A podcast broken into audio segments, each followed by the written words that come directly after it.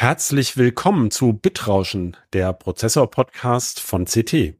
In dieser Folge 2024 Nummer 4 unterhalte ich mich mit unserem Grafikchip-Experten Carsten Spille über die Unterschiede zwischen richtigen Grafikkarten und den weit verbreiteten, weil in Prozessoren integrierten GPUs.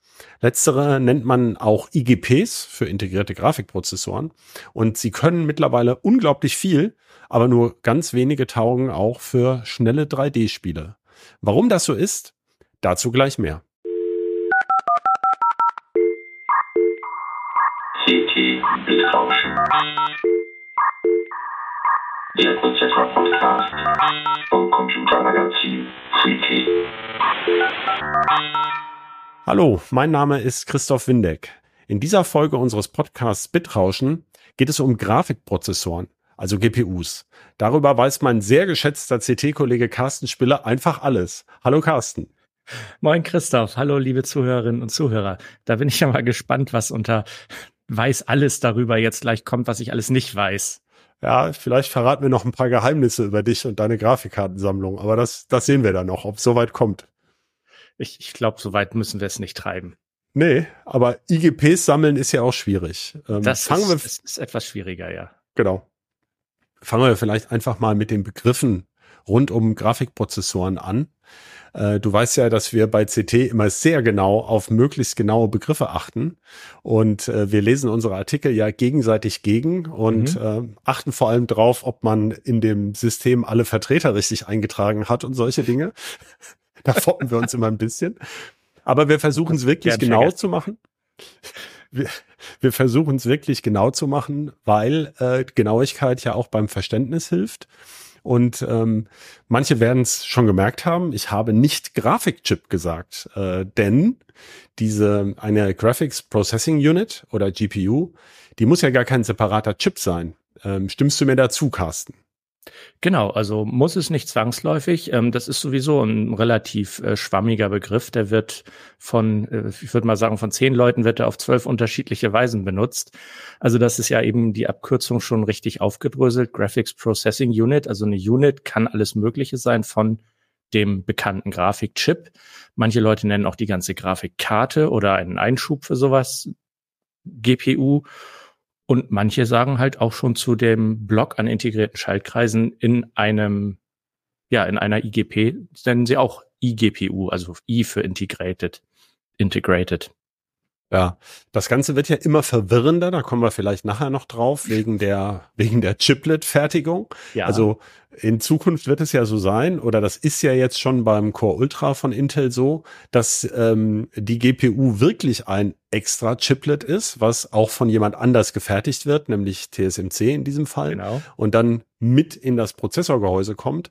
Aber man kann ihn davon nicht abmachen. Also ähm, der funktioniert nur genau an dieser Stelle. Also insofern ist Integrated, glaube ich, an der Stelle ja schon richtig.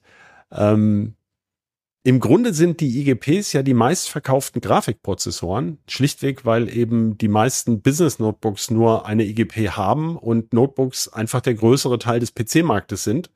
Aber die meisten Leute kaufen die ja gar nicht bewusst, sondern ähm, man macht sich ja, glaube ich, wenn man so ein Notebook kauft, gar keine Gedanken, wenn man es kein Gaming-Notebook sein soll. Da wird halt schon irgendein Grafikprozessor drin sein, sonst genau. sähe man ja nichts. Richtig. ja. Ähm, ich ich würde einfach mal zuerst anfangen auf die Geschichte der, der, ja. der IGPs. Mhm. Ich glaube, da versteht man schon ein bisschen was. Ähm, ganz früher, wir, wir, sind ja beide auch schon jetzt nicht mehr ganz knusperjung, also ganz früher, da brauchten ja, aha, ganz früher, äh, da hatten ja PCs gar keinen Grafikchip, sondern da gab's, ähm, brauchte man halt immer eine Karte, eine genau. separate.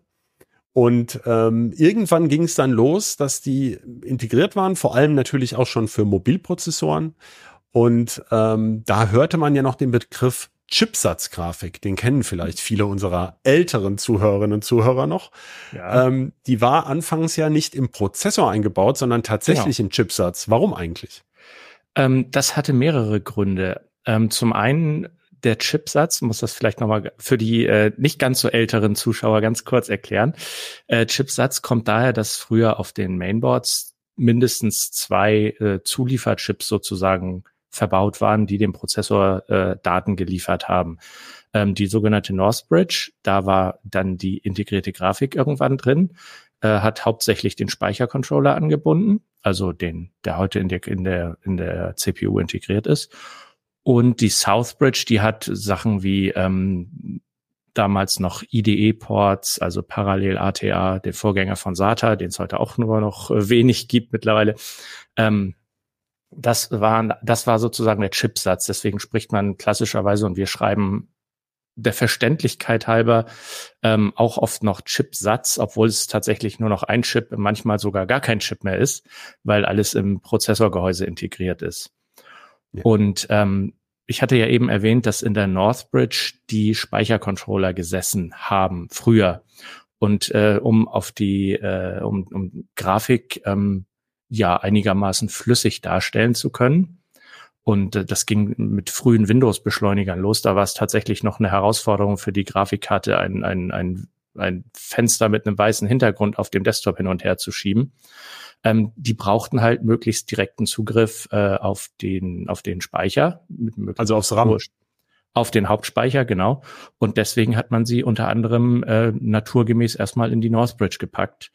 Und da kamen dann noch so andere ähm, Faktoren hinzu, wie zum Beispiel, äh, dass äh, viele IO-Geschichten, die auch in der, über die Northbridge laufen, ähm, sich nicht so optimal äh, schrumpfen ließen in, in der Siliziumfertigung und dass da sozusagen Dark Silicon, also ungenutzte Siliziumfläche, sonst verschimmelt wäre. Und da hat man gesagt, gut, wenn wir hier eh, was weiß ich, 10 Quadratmillimeter über haben oder 15 oder was, dann tun wir da einfach die Grafik hin. Das war ja sicherlich auch ein Differenziator. Damals gab es ja auch noch Chipsatzhersteller unabhängig von AMD oder Intel. Also mhm. wir reden ja jetzt vorwiegend von x86 PCs. Ähm, auf Smartphones und so weiter kommen wir nachher noch. Aber ähm, die, da gab es ja noch, was weiß ich, SIS und, und ATI, also ja. bevor das von AMD geschluckt wurde. Mhm. Und speziell ATI hatte ja Grafik-Know-how, also jedenfalls mehr als Intel und konnte dann eben mit einer Northbridge äh, punkten, sozusagen, dass da die schöne ATI-Grafik drin ist. Das war ja auch ein Argument damals. Ne? Und ähm, da waren die Prozessoren ja noch zum Beispiel per Frontside-Bus angebunden und sowas. Später wanderte ja die ähm, der, der Grafikprozessor, der integrierte dann ja in die CPU. Ähm, genau. Ähm, wann ist das passiert? Ähm, die äh, frühen integrierten äh, Grafikchips müssen so um, ich würde mal sagen, das war 2007 ungefähr da hatten dann die, äh, die Prozessoren auch äh, integrierte Grafikchips. Ähm, das war bei Intel, glaube ich, etwas später. Die haben ähm, zumindest im Desktop mit dem Core i2000 angefangen, beziehungsweise ähm, mit der Core i3, mit der dreistelligen Generation gab es auch schon einige, die eine integrierte Grafik hatten. Ah ja. Intel hatte ja damals ähm, das Grafikgeschäft, wenn ich mich recht erinnere, zugekauft. Ne? Da gab es diese Firma Chips and Technologies und da hatten ja, die, mehrere, ich, mehrere. Ah ja. Und also dann war Real das ja in 3D zum Beispiel haben sie auch zugekauft. Die hatten ja eine, eine richtige, richtige in Anführungszeichen für die Mitte der 90er eine richtige 3D-Architektur. Die ist dann in den i810 Chipsatz gewandert, der für den Pentium 3 gedacht war. Ähm, und äh, da kamen dann solche 3D-Technologie her, Chips and Technologies haben die aufgekauft und ich glaube auch noch ein paar andere kleine. Ich habe ja gesagt, du weißt alles über Grafik. Äh, da sind wir wieder. Für mich war das der i18, war halt so ein, so ein, ähm, äh, das war für mich ein bisschen der Einstieg bei Heise, so 99 habe ich mhm. ja angefangen bei der CT-Redaktion und dann kam das so auf da war das alles sehr neu für mich. Ähm, ich hatte ja früher keine Ahnung von Prozessoren und äh, deswegen habe ich das so mitbekommen. Äh, mir ist dann aufgefallen, äh, der ähm, es war ja im Grunde AMD für den x86-Markt, die eben den Speichercontroller dann in die CPU gebracht haben. Genau. Da hat sich ja Intel noch lange gesträubt. Mhm. Und ähm, die hatten dann ja, um den Chipsatz anzubinden, dieses sehr, sehr schnelle Hypertransport-Interface. Ich meine, da hätte es noch ein paar Chipsätze gegeben mit Chipsatzgrafik, mhm. die dann sozusagen indirekt über den Speichercontroller in der CPU zugegriffen haben, ne? Oder liege ich da falsch? Ja und nein. Also du liegst nicht falsch. Das gab es noch eine ganze Weile. ähm, quasi äh, über die ersten zwei Athlon-Generationen mindestens. Aber da hat man auch schon gemerkt, dass das von der Performance her nicht ganz so das Gelbe vom Ei ist, wenn der äh, Grafikchip quasi über einen fremden Speichercontroller noch zugreifen muss. Und da hat man tatsächlich auch auf die Mainboards dem oft noch einen einzelnen Speicherchip selber für sich zur Verfügung drauf ah, Okay, also so eine Art Cache äh, daneben gelötet. Genau. Ja. Gut, das ist ja natürlich sehr aufwendig und treibt die Preise mhm. hoch. Ähm, Aber das, das das, das wandte sich damals auch hauptsächlich nicht so an den OEM-Markt. Du hattest ja schon gesagt, man wollte auch gerne mit der Radeon-Grafik punkten, allein mit dem guten Namen und hat das dann mehr so in hochpreisige Boards auch integriert. Und da spielt das dann, ja, also keine Rolle will ich natürlich nicht sagen, aber eine untergeordnete Rolle, wenn man da nicht um jeden Euro im Verkauf dann feilschen muss. Da kommen wir nachher auch noch drauf, ähm, nämlich, dass ja diese integrierte GPU oft auch ein Argument ist im Verkauf, warum man mehr für so einen Prozessor zahlen will. Und am Ende kommen wir aber ganz oft bei den Performance Benchmarks, zuletzt beim AMD 8, äh, Ryzen 8000G, äh, sagen wir dann immer, das ist eigentlich alles Quatsch. Wenn du wirklich spielen willst, dann kauf lieber einen billigeren Prozessor und steck ja. eine Grafikkarte. Und einer der Gründe, das ist ja sicherlich, das haben wir jetzt schon angedeutet, jetzt kommen wir mal Butter bei die Fische. Also eines der Probleme, was wir haben, ist ja, also die GPU selber, die integrierte, die kann halt nur sozusagen die Transistoren nutzen, die so ein bisschen übrig sind. Die darf ja nicht zu teuer werden. Sie hat, sie kann keinen ganzen Chip belegen, sondern ist irgendwo mit drin und ist vom Platz her limitiert und natürlich auch von der Leistungsaufnahme. Und das zweite ist, ähm, CPU und IGP greifen also auf dasselbe RAM zu, ne? Genau. Also das ist äh, in der Regel so, dass die sich den Hauptspeicher teilen. Das kann auch ein großer Vorteil sein, wenn irgendwelche aufwendigen Kopieraktionen entfallen, die sonst erst in den Grafikspeicher geschoben werden müssten. Da könnte dann der Grafikchip direkt drauf zugreifen.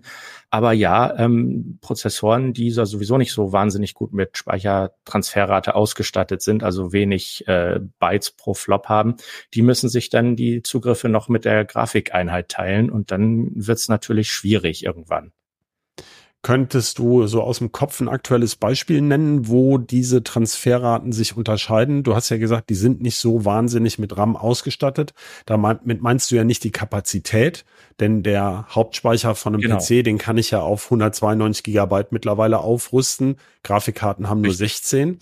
Aber die Datentransferrate, ne? Also zweimal genau, DDR5 4800 hat, glaube ich, so 50 Gigabyte Sekunde oder sowas in der Größenordnung. Ja, so, so ne? ungefähr 50, so um und bei 50 Gigabyte kommen da dann äh, netto raus, wenn man das mal nachmisst. Und so eine 200 äh, Euro Grafikkarte, die ist schon bei irgendwie 300 oder noch mehr, ne? Oder? Ja, also da kommt, kommt man schon locker hin, so an die 280, ja. Okay, also das heißt Faktor 4 oder 5 kann die Mindestens, GPU genau. dann schneller auf das RAM zugreifen. Und warum ist das bei einer GPU so wichtig? Eine GPU funktioniert ja im Prinzip ähm, danach, äh, dass viele ähm, Pixel auf dem Bildschirm bewegt werden müssen. Gerade im 3D-Bereich ist das natürlich wichtig, aber auch wenn man, ähm, keine Ahnung, irgendwelche Video-Hintergründe oder sowas mal ähm, bewegen muss oder bewegt. Und ähm, damit darum oder beziehungsweise der Grund, dass äh, GPUs so schnell sind, liegt einfach daran, dass die sehr viele gleiche Operationen auf sehr viele Pixel anwenden. So ein Prozessor, der arbeitet eher seriell, einen Befehl nach dem anderen, ist mittlerweile auch nicht mehr ganz so krass, natürlich mit Multicore und Out of Order äh, Execution und, und äh, Parallel Execution und solchen Geschichten. Aber prinzipiell ist ein Prozessor immer noch eher seriell angelegt, während eine GPU einfach viel mehr in die Breite. Die Rechenwerke sind deutlich einfacher gestaltet, sind viel stärker von irgendwelcher Vorarbeit abhängig. Aber es können halt mittlerweile sind es, glaube ich, bis zu knapp 18.000 Rechenwerke parallel arbeiten in so einer GPU. Und die brauchen einfach RAM-Durchsatz, weil die das gar nicht puffern können. Das genau. Die müssen, die müssen halt, also man muss davon ausgehen, dass auch wenn viele parallel arbeiten können an, an den gleichen Pixeln oder ähnlichen Pixeln, müssen zum Beispiel Objekt- und Texturdaten für 3D-Welten oder so, müssen ja halt äh, geladen werden und da greifen dann halt sehr viele Prozessoren, natürlich über Caches äh, abgepuffert, aber sehr viele, sehr viel mehr Prozessoren als bei einem normalen x86-Chip drauf zu. Okay. Das heißt, ähm, du hast gerade Cache erwähnt. Ja. Das ist, glaube ich, vielen Zuhörerinnen und Zuhörern bekannt, dass moderne Prozessoren sehr große Caches haben. AMD hat ja nun, punktet ja nun gerade bei Gaming mit diesen ähm, X3D-Varianten des Ryzen, mhm. die dann noch extra genau. große Caches haben. Bringt dieser Cache dem IGP nix?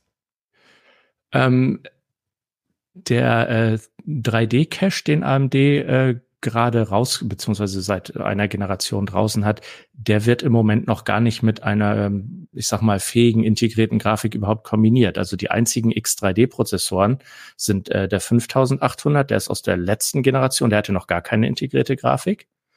Und äh, der 7800, 7900 und äh, 7950 X3D, die haben die, äh, ich sag mal, standard integrierte Grafik für die Ryzen 7000, die halt äh, prinzipiell sehr schwachbrüstig ist. Also die das hat heißt, gute, hatte gute Funktionen, hat einen großen Funktionsumfang, aber 3D-Leistung ist halt sehr gering. Das heißt, die wird nicht von dieser zusätzlichen oder wenig von dieser zusätzlichen Speicherbandbreite profitieren. Ähm, aber anders jetzt nochmal gefragt, äh, dass, wenn das da noch nicht zum Einsatz kommt, es gab ja mal, ich meine, das war bei Broadwell, ne, in der fünften KI-Generation, mhm. gab es ja auch mal einen Mobilprozessor oder eine, eine Serie, ich meine, es waren letztlich, glaube ich, wenige, wo Intel ja auf das Prozessor-Package noch so ein Level 4 Cache quasi gelötet hat. Genau. Der auch explizit für die Grafik da sein sollte. Hat das in nichts mhm. gebracht? Doch, da hat es was gebracht. Ähm, das war nämlich genau, ähm, vielleicht wolltest du da auch später nochmal drauf, zurück, äh, drauf zu sprechen kommen. Ich äh, greife dem jetzt mal vor. Das war nämlich genau für die Chips gedacht, die eine sehr große oder dicke integrierte Grafikeinheiten. Also die, die ähm, leistungsfähigste der Generation, der jeweiligen Generation ist meistens Mobilchips vorbehalten, bei Intel zumindest. Und die ist dann oft um Faktor drei oder vier einfach rechenstärker und braucht auch oder kann auch einfach mehr mit äh, Speicherbandbreite anfangen als die äh, einfacheren Chips, die in normalen Desktop-Prozessoren drin sind. Okay. Das hat ein, auch einen guten Grund, weil oft sind die äh, einfachen Chips äh, beziehungsweise die einfachen IGPs mit Desktop-Prozessoren wird halt hoffentlich äh, oder oft eine eine äh, separate Grafikkarte dazu gesteckt, so dass die sowieso brach liegt. Klar, dass das für Notebooks inhärent ein größerer Vorteil ist ähm, mhm. als für einen Desktop, außer jetzt bei Mini-PCs, wo, du, wo ich keine Karte reinkriege. Genau. Ähm, aber wenn ich mich recht erinnere, brachen ja nicht unbedingt Begeisterungsstürme über diese ähm, IGP mit, mit, äh, mit Level 4 Cache aus, sondern das war halt auch wieder das Problem. Ja, für eine IGP war das beeindruckend, aber genau. ähm, richtig spielen konnte man damit nicht. Und ja. ähm, also aktuelle Titel, ne? Darum geht's ja mhm. eigentlich immer. Damals äh, die Leute, Titel. genau, damals aktuelle Titel, kommt ja, ja noch dazu. Ist ja schon lange her. Ja. Ähm, die Frage ist ja dann, äh, was genau kann denn eine DGPU so viel besser? Also wo genau liegen die Punkte, warum die so viel schneller sein kann als so ein integrierter Grafikprozessor? Mhm. Ähm, ja, können ist immer so eine Sache. Können ist meistens eine Kostenfrage. Also ähm, es gibt immer Gegenbeispiele, kommen wir auch noch mal drauf, Apples äh, M1 bis M3 Chips. Aber ähm, prinzipiell haben Grafikkarten eigenen Speicher, der auch um eine Größenordnung schneller angebunden sein kann als der von äh, Prozessoren. Und Grafikkarten haben natürlich eine eigene ähm, erlaubte Verlustleistung. Bei Prozessoren muss man sich ja immer überlegen, die haben jetzt zum Beispiel wie der äh, Broadwell, den du angesprochen hast, der Core i7 5775C damals, der hatte eine TDP von 65 Watt. So. Mhm. Das hatten andere Desktop-Prozessoren auch, aber de dieser Chip musste in diesen 65 Watt zusätzlich noch die Leistungsaufnahme der dicken Grafikeinheit äh, reinbringen. Und ähm, das wurde natürlich auch äh, irgendwo abgeriegelt, dass die nicht irgendwie den ganzen Strom für sich äh, frisst. Es ist ja sowieso so, ne, dass wenn ich, wenn ich mich nur als Einschub, also bei diesen integrierten Grafikprozessoren, du hast es gerade mhm. gesagt, aber die müssen sich ja die Leistungsaufnahme, also nicht nur das RAM teilen und die genau. Chipfläche, sondern auch die Leistungsaufnahme. Genau. Und es wird ja auch dynamisch optimiert, also schon lange, ne? Ja, also, das, das stimmt, ja. Das ist schon eine Weile, gibt's das schon. Das heißt, ich kann also die Grafikleistung und die CPU-Leistung, die jeweiligen Maxima von beiden, gar nicht mhm. gleichzeitig ausschöpfen bei so einem integrierten Chip, sondern äh, der, der, das System balanciert zwischen diesen beiden, was gerade mehr gebraucht wird. Genau, das ist das ist das ein das ist eins der Probleme, die eine integrierte Grafik hat, dass okay. die sich halt äh, dieses begrenzte Thermalbudget einfach auch mit der CPU teilen muss. Und äh, nur mal so zum Vergleich, du hattest vorhin eine typische 200 Euro Grafikkarte angesprochen, die hätte einfach mal 130 bis, äh, weiß nicht, 180 Watt selbst für sich alleine nochmal zum Verbraten. Ja. Und für IRAM, kann man noch dazu sagen, aber auf jeden Fall äh, ja. ähm, die hat sie zusätzlich und kann dann natürlich genau. ganz andere, in ganz andere Regionen vorstoßen. Und was du auch schon gesagt hattest, also schnelleres RAM hatten wir schon und viel mehr Shader. Du hast es ja vorhin konkret mhm. gesagt. Also da ist ja Faktor, was weiß ich, bis zu Faktor 30, 40 dazwischen, ne, zwischen der Shader-Anzahl, wenn ich es richtig sehe. Ja, je nachdem, wie man es ausmultipliziert, ja, also Faktor 10 sicherlich. Ja, okay. Das heißt also, die, ähm, die IGP kann einfach äh, durch die Integration, also die, die darf ja jetzt auch nicht zu viel kosten. Also äh, an, an ganz genau. vielen Stellen ist es halt das geteilt ne? Und, und äh, deswegen ja auch integriert. Gut, aber dafür ja. kriegst du halt schon relativ viel. Ähm, genau. Eigentlich wollte ich jetzt auf die Ausnahmen von der Regel ausge eingehen, aber ich möchte noch ja. mal vielleicht explizit drauf, äh, drauf gehen, was können denn die IGPs besonders gut? Also wo sind die jetzt toll? Also man könnte natürlich sagen, Strom mhm. sparen können sie wahrscheinlich ziemlich gut.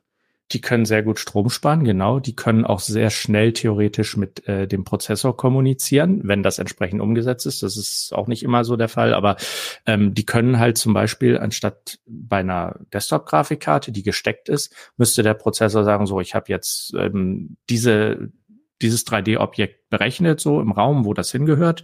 Jetzt habe ich die Daten, jetzt schicke ich der Grafikkarte diese Daten. Ähm, die gehen dann über den PCI Express. Da ist die Bandbreite eigentlich gar nicht mal so das Problem, aber die Latenz.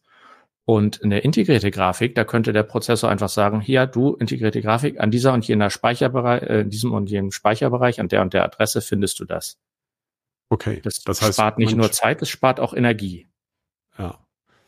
Und was sie ja auch oft sehr gut können, das ist ja das, also Intel ähm, versucht ja selber jetzt auch mit diskreten GPUs zu punkten, was mhm. eher mäßig vorwärts geht mit dieser ARC-Serie. Das ist ja eine XE-Grafik, wie sie das nennen.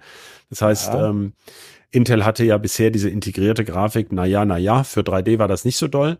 Aber wir haben sie ja immer gelobt für diese Video Encoder genau. und Decoder vor allem. Da waren sie ja relativ weit vorne. Da waren sie eigentlich immer relativ gut und auch die Treiberunterstützung war ganz gut, oder? Ja, das stimmt. Also ähm, seit der Core i 2000-Reihe mit integrierter Grafik gab es diese QuickSync, nannte Intel das. Ähm, das waren integrierte Videodecoder, die genau für die Berechnung in bestimmten Formaten optimiert waren und das A sehr schnell und auch B sehr stromsparend erledigen konnten. Und die haben dann natürlich dem Prozessor unter die Arme gegriffen, so dass der entweder für andere Aufgaben frei war oder das halt die Strom, äh, die Leistungsaufnahme gesunken ist und äh, das Notebook halt länger durchgehalten hat. Oh. Und da waren sie halt sehr weit vorne mit dabei und haben auch für die Softwareintegration ähm, ganz gut mitgearbeitet, muss man sagen, weil das ist nämlich noch das Zweite mit äh, Videobearbeitung. Ähm, da kann man noch so tolle Hardware im Chip haben, das muss die Software auch erstmal ansprechen. Stimmt. Ja, ich weiß noch, dass Martin Fischer damals mal so einen Vergleich gemacht hat von diesen ganzen Video-D und Encodern. Mhm. Und äh, da hatte ja Nvidia längst auch dieses NVENC und äh, wie das hieß, das konnte man ja unter, unter Linux dann auch ansprechen. Also hier ging es mhm. vor allem um Windows. Aber da kam dann raus, dass die Intel ähm, Engine eigentlich viel besser lief oder bessere Resultate genau. produzierte. Ja. Ähm, die waren ja auch wahnsinnig schnell ne, im Transcoding bis zu 600 Frames pro Sekunde und sowas. Also je nach, mhm. je nach Ausbau. Das war, ist schon ganz beeindruckend. Aber im Grunde ist das ja Technik aus Smartphones, wenn man so will. Ne? Die können das ja, die könnten ja sonst gar keine 4K-Videos aufnehmen, wenn die nicht solche Einheiten hätten. Ne? Naja, in Smartphones, ja, natürlich, ähm, klar, da kommt, da, da ähm, limitiert die erlaubte Leistungsaufnahme nochmal deutlich stärker. Das ist ja logisch, weil die ja möglichst nicht nur fünf Minuten mit dieser winzigen Batterie auskommen sollen. Und äh, das geht natürlich nicht, äh, wenn man das Brute Force auf dem Prozessor oder sogar nur auf der GPU macht. Da wird sehr viel in sehr spezialisierte Schaltkreise ausgelagert. Ja, ja, aber ich meine, eigentlich fragt man sich ja als Laie, ähm, das konnten Smartphones zu dem Zeitpunkt damals ja auch schon länger. Und ja. wieso taten sich die x86-Firmen so schwer damit, diese Video, ähm, vor allem die Decoder, also ich meine, YouTube guckt ja nun jeder auch auf dem PC, äh, äh, eben in ihre Grafikchips oder integrierten Grafikprozessoren zu integrieren. Das hat mich damals immer gewundert, weil ähm, äh, das war ja, die Technik ist ja da. Also die, die wurde ja nicht da extra neu erfunden, sondern das sind ja vermutlich lizenzierte äh, Videodecoder, die, äh, die man irgendwo zukaufen kann. Ne? Aber gut.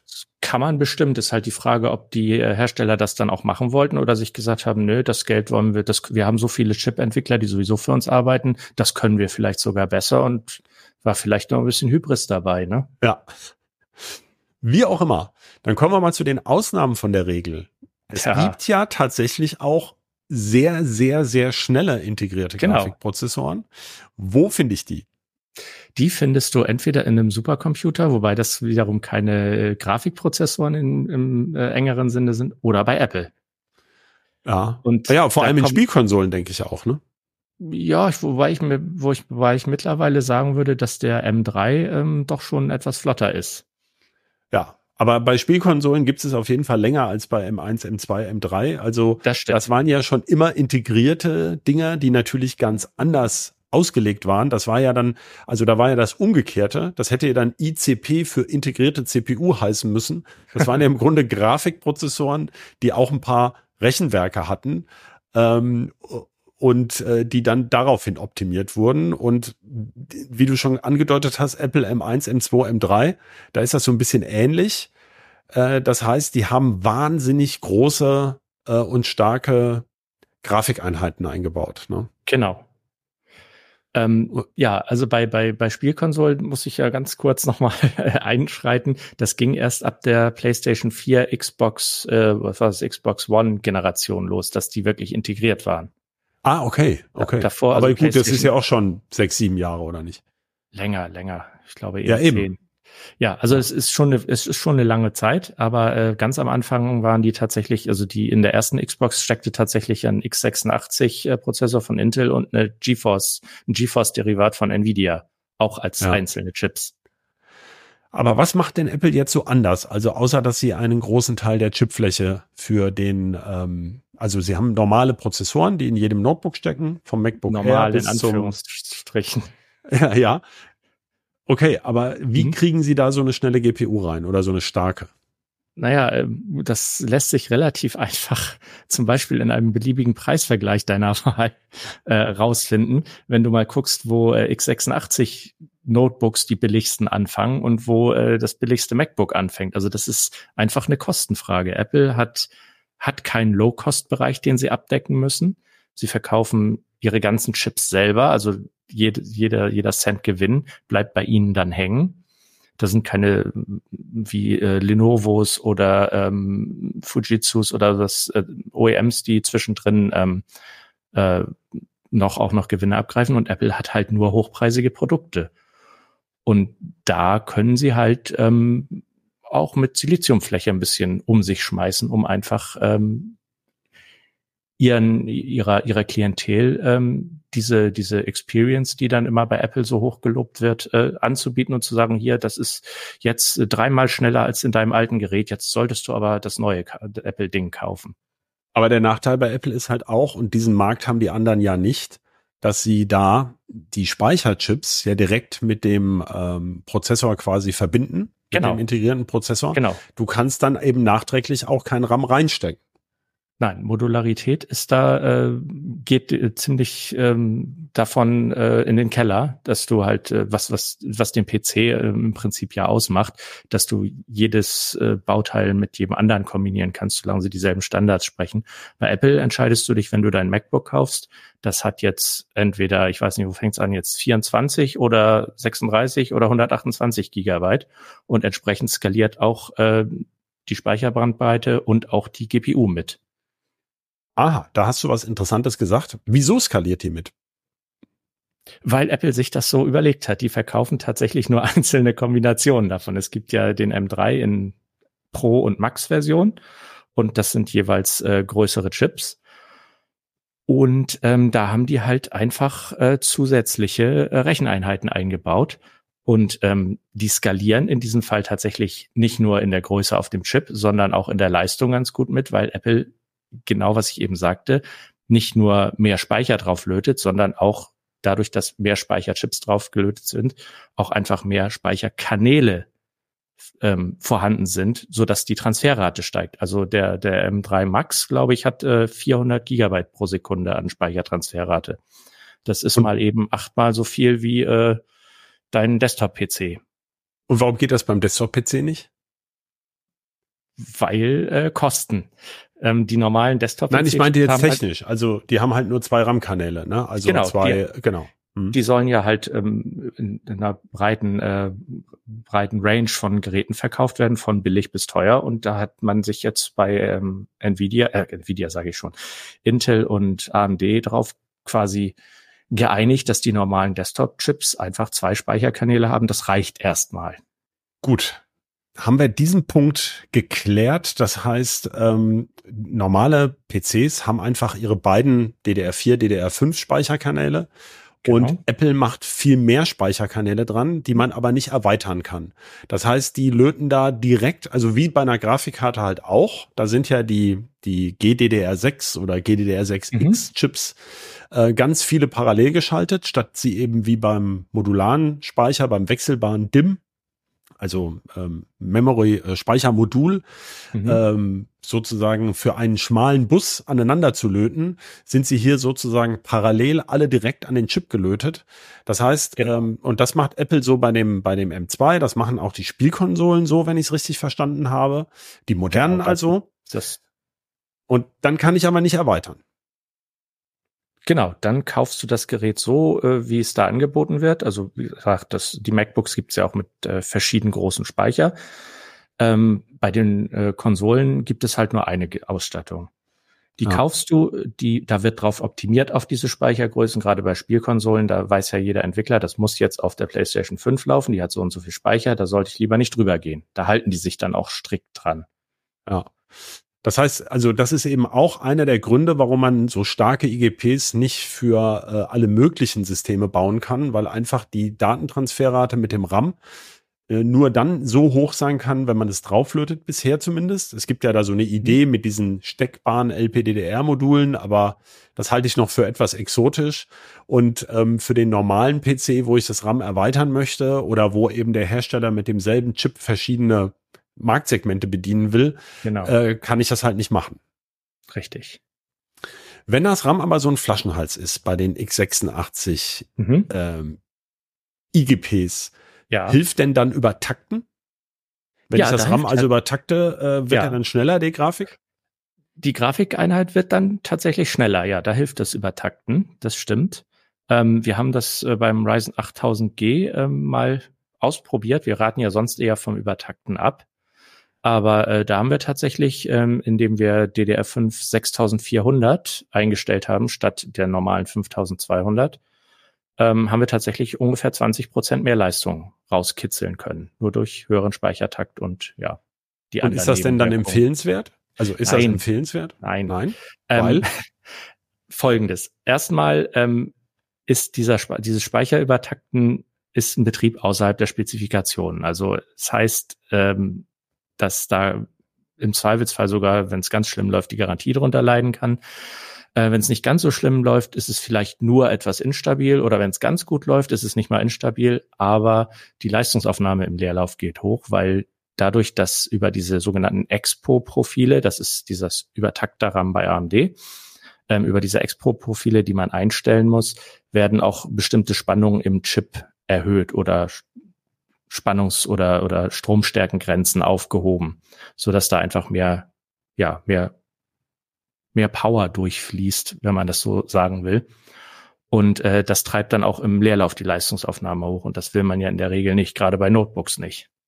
Ja, das heißt also, ich verliere sozusagen genau einen der Vorteile des integrierten Grafikprozessors, dass er nämlich günstig ist und sparsam verliere ich dann wieder, wenn ich äh, mhm. teures äh, Übertakterram dran stecke und die Spannung hochjuble. Also ich komme dann von einer eh schon schwierigen Nische in eine noch ja. viel nischigere Nische, äh, weil ich ja doch nicht an die Performance von einer gesteckten Grafikkarte rankomme. Oder sehe ich das, habe ich das falsch dargestellt? Naja, man, man kommt an ältere oder sehr langsame ähm, Grafikchips ran. Also jetzt kommt man zum Beispiel mit dem 8700 Ryzen 7 8700G, den wir getestet haben, kommt man so langsam in die Regionen von so vier Jahre alten Einsteiger-Grafikkarten etwa. Aber das doch auch nur, wenn ich den teuersten, also die teuerste Version von diesem Prozessor genau. kaufe. Das wollte ich nämlich gerade noch anfügen. Das kommt ja noch dazu. Das ich kommt dazu. Ja der, der, kostet halt so viel wie ein günstiger Prozessor und eine Grafikkarte einzeln. Also das ist mehr ja. so eine Art äh, Machbarkeitsstudie, dass das geht. Man kann äh, den RAM schön übertakten und dann hat man für viel Geld eine mittelmäßige Spieleerfahrung, die vielleicht etwas besser wäre, wenn man auf Spielen optimierte Einzelkomponenten kombiniert hätte. Was ja gerade also der Vorteil eines PCs ist, dass es geht. Beißt sich irgendwie bei der IGP immer wieder die Katze in den Schwanz? Ja, so ein bisschen. Ähm, ja, ich glaube, vielen Leuten ist auch nicht klar, wir haben das gerade angerissen, sagen wir es nochmal explizit. Also hier war das ja dieser Ryzen 7 8700G, der hat eine wesentlich stärkere GPU als der Ryzen 5 8600G, der dann auch zwei Kerne weniger hat. Also ich kaufe dann auch hier immer wieder so quantisierte Teile. Ich kann das nicht voneinander lösen. Ne? Ich muss dann, wenn ich die stärkste genau. GPU haben will, auch den stärksten Prozessortyp nehmen mit acht Kernen, selbst wenn ich sie für mein Gaming gar nicht bräuchte. Genau. Das, das ist in, in der Desktop-Palette von AMD im Moment so ein bisschen der Nachteil. Was heißt, aber das ist doch schon immer so. Ich meine, das ist, glaube ich, auch ganz vielen nicht klar, dass ja äh, diese Intel-IGPs, die ja sehr weit verbreitet sind, dass also schon mal ganz grundsätzlich ein Core i7 Mobile typischerweise eine viel stärkere eingebaute Grafik hat als der ja. die Desktop-Variante davon. Die haben ja genau. viel weniger, ähm, wie nennen sie die Execution Units, EUs da drin. Also mhm. Faktor drei ist das, glaube ich, teilweise, ne? Teil, ja, es kommt drauf an, welche Stufen du jetzt vergleichst, aber so von Minimum bis Maximum ist es locker Faktor drei, ja. Das heißt, auch da ist es wieder so bei Intel, ähm, das, was wir dann immer, was Intel dann so demonstriert. Wir haben einen neuen Grafik, äh, Mobilprozessor und der kann auch ganz toll mhm. Grafik. Das gilt dann immer nur für die stärksten Varianten aus der Baureihe. Und wenn du den i5 davon nimmst, um ein bisschen was genau. zu sparen, kriegst du höchstens die Hälfte der Performance oder so. Dann kriegst du erstmal weniger Performance und natürlich auch weniger ähm, Performance-Uplift sozusagen im Vergleich zu entweder deinem alten Gerät oder der Vorgängergeneration, je nachdem, womit man es dann vergleicht. Okay.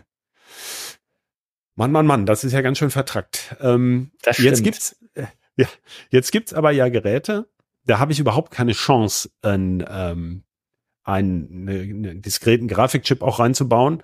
Mhm. Einfach von der Leistungsaufnahme. In den letzten, ich muss mal sagen, fast schon Monaten, nee, es sind schon ein, zwei Jahre, kommen ja diese komischen Minispielkonsolen auf, also dieses mhm. ähm, Steam Deck oder genau. äh, manche gibt eine Menge YouTube-Videos, wo Leute mit der Celeron integrierten Grafik dann irgendwelche Spiele spielen mit, da gibt's glaube ich sogar so ein richtiges, so ein Linux-Stick, Batocera Linux oder sowas heißt das. Mhm. Da hat unser Kollege Keno einiges mitgemacht. äh, was machen die anders? Also wieso funktioniert Gaming da so viel besser?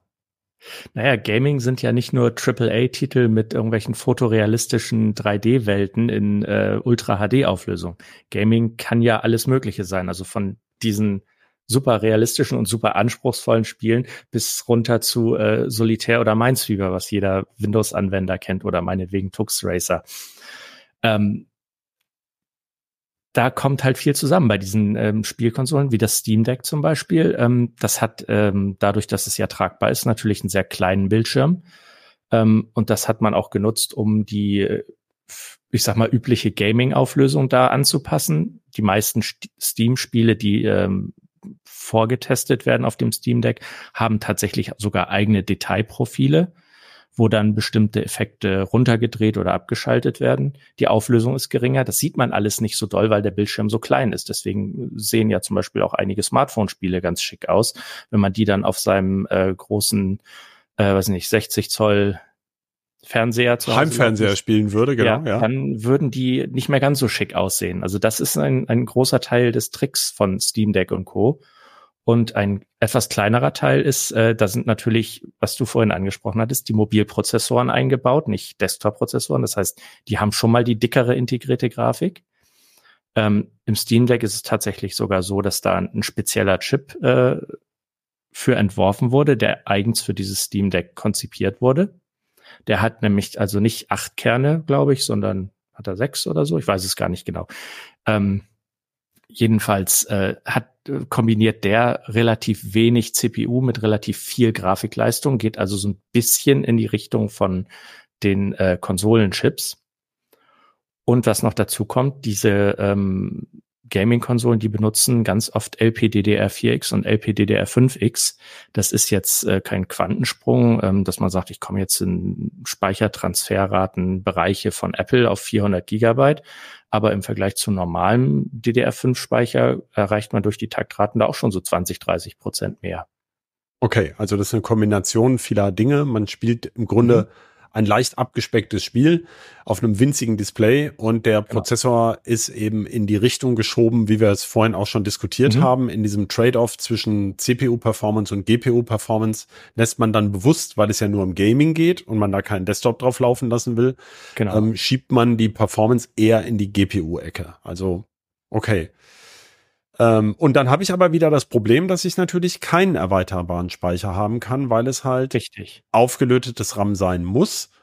Ähm, da kann ich ja vielleicht auch als, ähm, ich schreibe ja viel über RAM, äh, ist, glaube ich, vielen Leuten auch nicht bewusst, warum das so ist. Aber wenn ich einen Chip auflöte, ganz dicht an den Prozessor beziehungsweise an die Anschlüsse von dem Speichercontroller äh, über direkte Leitung ohne Störstellen, wenn ich ein Modul habe, dann muss ich den Chip ja, dann gibt's da irgendeine Kontaktreihe, dann habe ich also Störstellen drin und lange Signalpfade. Da kann ich einfach nicht so hoch takten, als wenn ich die stumpf daneben löte.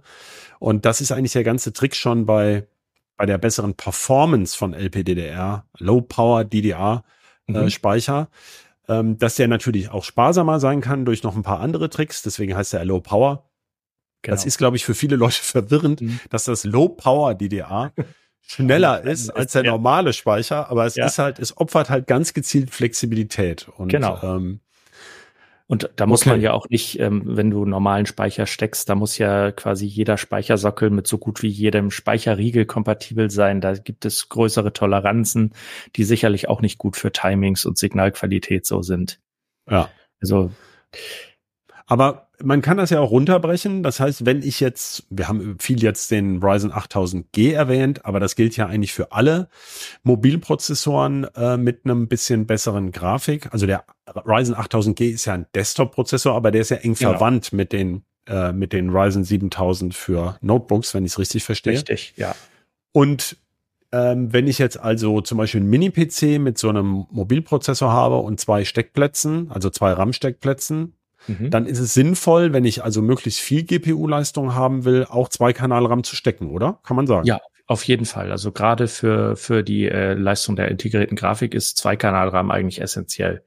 Weil wenn du nur die CPU testest oder benutzt oder beanspruchst, dann kommt da, natürlich kommt da auch äh, zusätzliche Performance bei rum, je nach Programm ein paar Prozent bis 20, 30 Prozent, würde ich sagen. Aber für die integrierte Grafik, da merkt man es doch deutlich stärker. Also da sollte man schon auf Zweikanalspeicher achten. Meinst du denn eigentlich, dass irgendwann äh, bei von AMD und Intel so so so eine Art All-in-One-Prozessor, so ein Kracher, so ein M2-Killer, na M3-Killer kommt, der dann wirklich richtig Grafikleistung bringt? Oder glaubst du, dass da ist gar kein Markt dafür da? Du meinst so wie AMDs Geode äh, von 1999, der ja, der, der war ja noch zugekauft. ja, ja, größtenteils ja. ja. Aber äh, der hatte ja auch schon alles integriert. Also ich will das nicht ausschließen, dass die irgendwann sowas basteln, aber ich glaube nur um nur um irgendwie draufschreiben zu können, das ist jetzt unser M2, M3, M4 Killer. Ähm, ich glaube, dafür denken die zu wirtschaftlich. Solange die nicht sagen, wir haben jetzt wirklich äh, einen Kunden, der uns quasi so viele abnimmt, dass sich das Design dafür lohnt, ähm, kann ich mir das nicht vorstellen. Andererseits arbeiten ja auch beide, also Intel trommelt gerade noch etwas lauter, aber sie arbeiten ja beide daran, das alles zu disaggregieren, sprich äh, über Chiplets, dein Lieblingsthema. Äh, das ähm, ist gar nicht mein Lieblingsthema. Ach so, es wirkt manchmal so, so oft, wie du das erwähnst. ja ähm, äh, das zu disaggregieren und über Chiplets einfach die Möglichkeit zu haben, zu sagen, so, wir haben jetzt unseren, unser IO-Chip, unseren Prozessor-Chip und wenn jetzt äh, Kunde X kommt, der sagt, ich will da eine, die nächste Generation der tollen Spielkonsolen draus basteln, dann bauen wir dem meinetwegen einen Handteller großen Grafikchip da dran. Okay. Also das, das heißt, halte ich nicht ja. ganz für ausgeschlossen, zum, zumal AMD sowas ähnliches ja schon macht. Also zwar jetzt, ja. wie gesagt, ich hatte ich eingangs gesagt, zwar nicht mit Grafikchips, aber die äh, Beschleunigerkarten MI300, die haben quasi so, ja, man kann es sagen, vier Felder, in die man entweder jeweils äh, 24 ähm, Zen-Kerne, also Prozessorkerne oder einen Grafik, also Beschleuniger-Chip einsetzen kann. Da könnte auch ein Grafikbeschleuniger rein. Okay, das sind aber jetzt sogenannte Server-APUs, ne? Also genau. Da sind wir, vielleicht sollten wir den Begriff APU nochmal klären an der Stelle. Also, das hat AMD ja, glaube ich, 2011 mit dem Lano, der so toll texanisch heißt, äh, das ist mir da in diesem Hotel, weißt du, wo du auch schon mal warst, aufgefallen, ja. dass da die Konferenzräume wie Intel, wie AMD-Prozessoren heißen, also die Codenamen. Oder die äh, AMD-Prozessoren heißen wie die Konferenzräume, in denen Das kann auch sein. Wurden. Ja, also der Lano, das war ja der A6 9300 oder sowas hieß er so. Ich weiß es nicht mehr, wie der hieß. Äh, nee, ich glaube, die gingen mit, gingen die mit, nicht mit 5000? Nee, 3000 ging sogar los. Genau.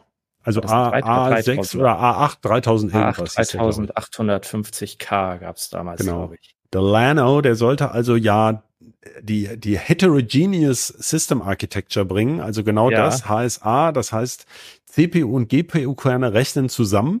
Also das, was mhm. Apple jetzt beim M, äh, bei den M-Prozessoren auch stark bewirbt und ich sage mal, jedenfalls besser hinkriegt, äh, auch wenn meiner Meinung nach der Nutzen nicht so groß ist, wie es Apple rauströtet, aber immerhin besser hinkriegt, als es AMD damals hinbekommen hat, weil da ja noch das kleine Detail war, dass da hätte Microsoft mitspielen müssen. äh, aber das sollten dann ja sogenannte Accelerated Processing genau. Units sein, also APUs, weil man ja dann die GPU-Kerne eben über für alles Mögliche mitnutzen kann. Was, was jetzt ja mit der KI auch passiert, das, das stimmt ja auch ein bisschen, aber es hat irgendwie zwölf Jahre gedauert. Ähm, naja, ich weiß nicht. Also das mit der KI, das äh, wird ja jetzt gerne wieder von der von den GPU-Kernen auf die N- oder IPU-Kerne ausgelagert, ja. weil die nicht so viel Strom dabei saufen. Also ich hätte gedacht, dass du jetzt mehr eine Lanze für AMD brichst, denn die Grundidee war ja nicht so falsch, aber der praktische Nutzen für die für den für die Endkunden, der war doch, sag mal, begrenzt, um es mal vorsichtig ja, zu sagen. Da war, da war tatsächlich die Hardware etwas schneller als die Software. Also da, ja. es, es gab dann so ein paar mühsam an den Haaren herbeigezogene ähm, Möglichkeiten, wie man das eventuell einspannen konnte. AMD hat teilweise sogar die äh, die äh, CPU und GPU-Kerne zusammengerechnet, um, um die jeweiligen APUs dann äh, zu verkaufen. Das waren dann keine sechs Kerner mit einer acht Kern GPU, das war dann ein 14 Kerner. Ja, ja. Und dazu kam ja noch, das haben wir damals ja auch nachgewiesen, wenn du die CPU-Teil selber belastet hast, also alleine. Ja und den GPU-Teil alleine, dann kamst du auf mhm. höhere Werte zusammengerechnet, als wenn du beide genutzt hast gleichzeitig, wegen dieser begrenzten Thermal Design genau. Power. Und verkauft hat es AMD aber natürlich bei stumpfem Addieren von beiden Anteilen, Na, was klar. also im Grunde eigentlich wirklich stumpf gelogen war, weil du es gar nicht beides nutzen kannst. Also zumindest hätten sie so 20 Prozent. Das war jetzt nicht die Welt. Also es ging ja nur um, um 10, 15, 20 Prozent weniger. Aber das ja, ist aber alles nicht so gut gelaufen. Aber jetzt sagst du, also auch für Server kann das interessant sein. Ähm, ich würde, wollte da jetzt nicht so weiter drauf eingehen, ähm, weil das ja ein ganz neues Feld öffnet, ja, dass ja, man Server nee, dann ganz anders bauen das kann. Nur am Rande, ja. Das nur am Rande, wenn man auch CPU-Kerne drin hat. Im Grunde ist das ja wie bei den Spielkonsolen. Das ist ja dann eher ein Rechenbeschleuniger, der auch ein bisschen Allzweck rechnen kann. Äh, als eine als eine APU, aber ähm, von der Philosophie her sage ich jetzt ja. mal. Aber bei den Chiplets, das fasziniert mich schon, weil du hast recht. Also es, du hast ja jetzt die Möglichkeit, du musst jetzt nicht mehr einen Chip designen, wo du irgendwie sagst, äh, ne, also muss man vielleicht den Hintergrund sagen, mhm. nicht nur das Chip-Design ist wahnsinnig teuer, sondern auch die Masken für die Fertigung eines solchen Chips, die kosten schnell mal 30 Millionen Dollar. Und ähm, dann überlegst du dir natürlich äh, nicht sieben verschiedene Chip-Varianten. Das kannst genau. du halt jetzt mit den Chiplets sagen, okay, ich habe einen 6-Kern-CPU-Chip, ich habe einen 16 Kern CPU-Chip und den kann ich jetzt mit einem so und so viel Shader-Core äh, GPU kombinieren. Das ist also theoretisch alles schön, aber ich habe ja trotzdem das Problem, wenn die nachher in einem Package auf einem System sitzen, dann trennen, müssen sie sich ja doch wieder die Speicher, den Speicherdurchsatz teilen und die Thermal Design Power. Aus dem komme ich doch nicht raus, oder? Mit der aktuell, äh, jetzt muss ich vorsichtig sein, mit der aktuell in den momentan Desktop-CPUs benutzten Technik erstmal nicht. Prinzipiell kommst du da aber raus. Das zeigen ja zum Beispiel PlayStation 4 und Xbox äh, Series X. Die haben ja ähm, sowohl, ähm, damals war es glaube ich noch DDR4-Speicher und ähm, zusätzlich GDDR6-Speicher. Also die haben quasi okay. zwei Speichercontroller-Arten und auch zwei Typen von Speicher aufgelötet, wobei die GPU exklusiv auf den GDDR6-Speicher zugreifen darf, aber gleichzeitig auch noch den Hauptspeicher mitnutzen kann. Das okay, es gibt also Lösungsmöglichkeiten. Auch, ja. ja. Die sind dann aber doch schon durchaus komplex und so die übliche Parti du hast dann ja wieder eine Partitionierung. Also du kannst höchstens ja einen Teil des RAM aufrüsten dann. Ne? Hm, also bei Spielkonsolen konntest du es ja auch gar nicht aufrüsten, da ist ja auch alles verlötet. Klar. Aber theoretisch aber könnte der DDR5-Speicher zum Beispiel dann natürlich mit äh, Steckplätzen.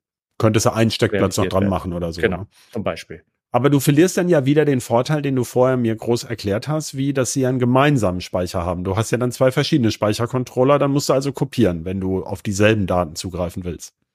Nicht notwendigerweise. Du kannst auch einfach der GPU dann erlauben, äh, auf den, auf den DDR5-Speicher mit zuzugreifen und nicht nur okay. auf ihren eigenen. Nur in die andere ja, Richtung geht es nicht, dass die CPU direkt auf den Grafikspeicher zugreift. Alles klar. Das heißt also, jetzt wird so richtig kompliziert. Ich würde sagen, dass äh, wir wollten ja mehr so auf die allgemeinen Unterschiede ja. eingehen. Ich würde gerne jetzt noch mal zum Schluss äh, auf die Smartphones gucken. Ähm, ich sag mal ein, ein, Beispiel, was eigentlich kein Smartphone ist, nämlich der Raspberry Pi, wo man ja relativ viel drüber weiß. Das ist nämlich ein großer Vorteil bei den Smartphone-Chips. Weißt du ja im Grunde immer weniger, wie die da intern verschaltet sind und so weiter, wenn das keine reinen ARM-Designs sind, die ja dokumentiert sind. Ähm, mhm. Beim Raspberry Pi war es ja so ähnlich, wie wir eingangs gesprochen haben mit der Northbridge. Ähm, anfangs war das ja so, dass tatsächlich der, der, die, Ras, die, die Raspi-Chips um diesen Videocore äh, Grafikcontroller rumgestrickt waren, der auch tatsächlich das RAM angebunden hat, weil er ja den mhm. größeren mhm. Durchsatz brauchte und hinten hing noch so eine ARM-CPU mit dran. Ja. Ähm, das war eigentlich genau das Design, von dem wir gerade sprechen. Äh, und tatsächlich beim Raspi 5 haben ja die Raspi-Entwickler sich ja jetzt auch eine Southbridge erfunden. Die haben also den Chipsatz 30 Jahre schon nach seinem Aussterben nachempfunden. äh, witzigerweise, aus guten Gründen. Ähm, aber bei Smartphones äh, kommen wir mal da drauf. Das heißt, die haben, da wird ja auch immer bei vielen Smartphones wird ja die Gaming-Tauglichkeit äh, beworben. Mhm. Gibt es denn da wirklich so gewaltige Unterschiede zwischen, ich sage jetzt mal ein paar Qualcomm, also Apple äh, macht ja seine eigenen Chips. Genau. Äh, dann vielleicht noch Samsung kennt man auch, die machen ihre Exynos. Qualcomm macht diese Snapdragons, die auch in Samsung-Smartphones stecken zum Teil, aber die auch in vielen anderen sind. Und mhm. dann gibt's, glaube ich, vor allem noch Mediatek, ist, glaube ich, dann noch ein größerer. Genau. Mediatek gibt's, ist ziemlich groß, aber ja. Gibt's zwischen denen jetzt mal riesige Unterschiede bei der GPU-Performance? Ähm, jein. Also natürlich gibt es riesige Unterschiede, aber wenn man die, die Spitzenmodelle sozusagen vergleicht, ähm, jeweils, dann äh, ist Apple natürlich schon noch einen Ticken weiter vorne.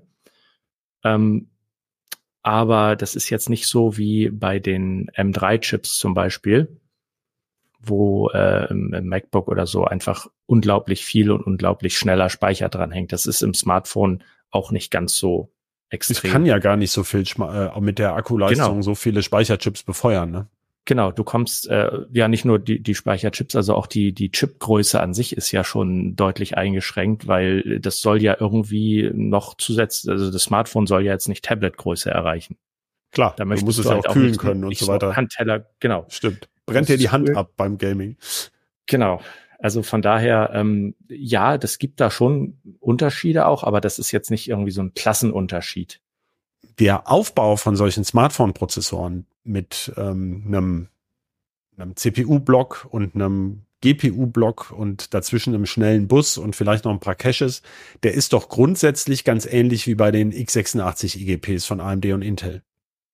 Genau, im Grunde genommen kochen die auch nur mit Wasser, nur sie kochen halt mit äh, sehr viel weniger Wasser und äh, dünsten vielleicht nur, um mal die, die Stromsparpotenziale äh, ins Bild zu rücken.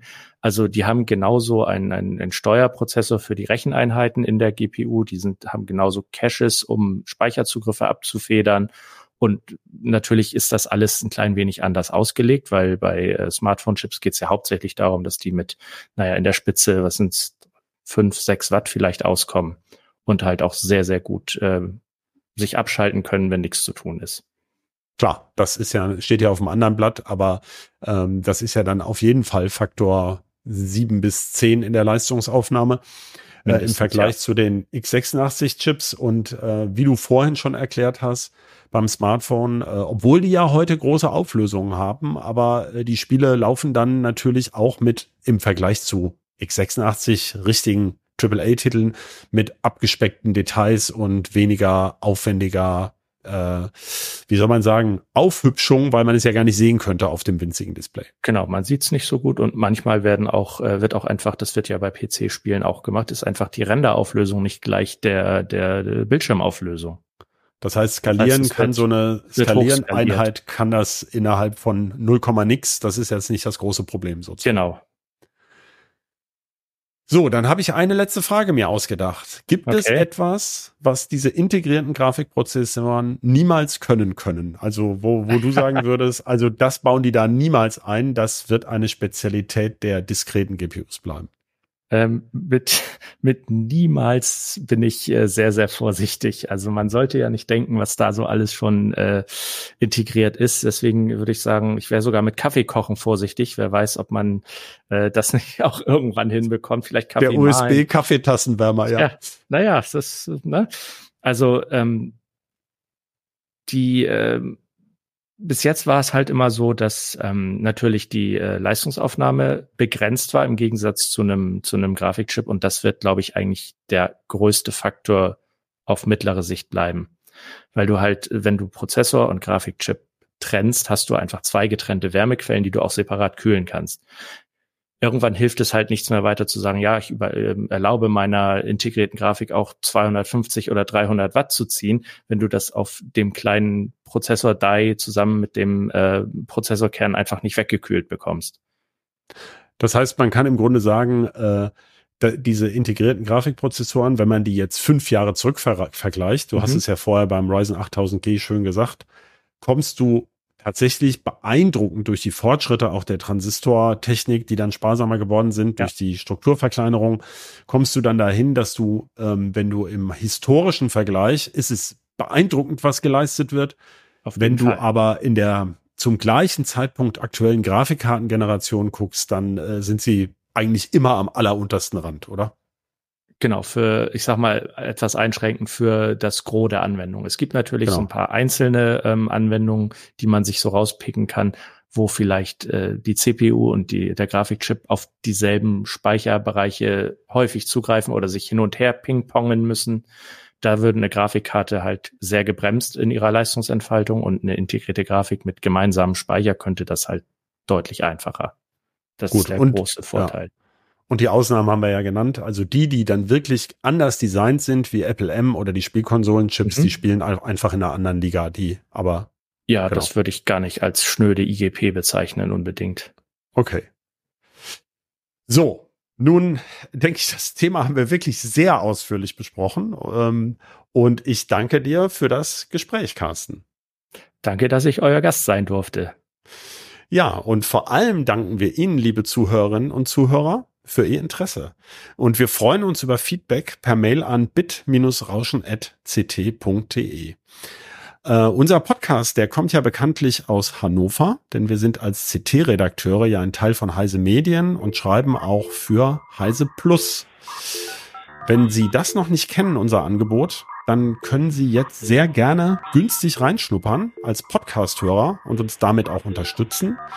Denn unter heiseplus.de slash podcast finden Sie ein Sonderangebot für drei Monate Heise Plus für nur 6,95 Euro pro Monat. Den Link finden Sie dann in den Show Notes. Ganz zum Schluss vielen Dank auch unseren, an unseren Producer Ralf. Danke, Ralf. Tschüss. Danke, Ralf. Tschüss und bis zur nächsten Folge von Bitrauschen. Jeden zweiten Mittwoch früh am Morgen. Tschüss. Ciao. Thank you.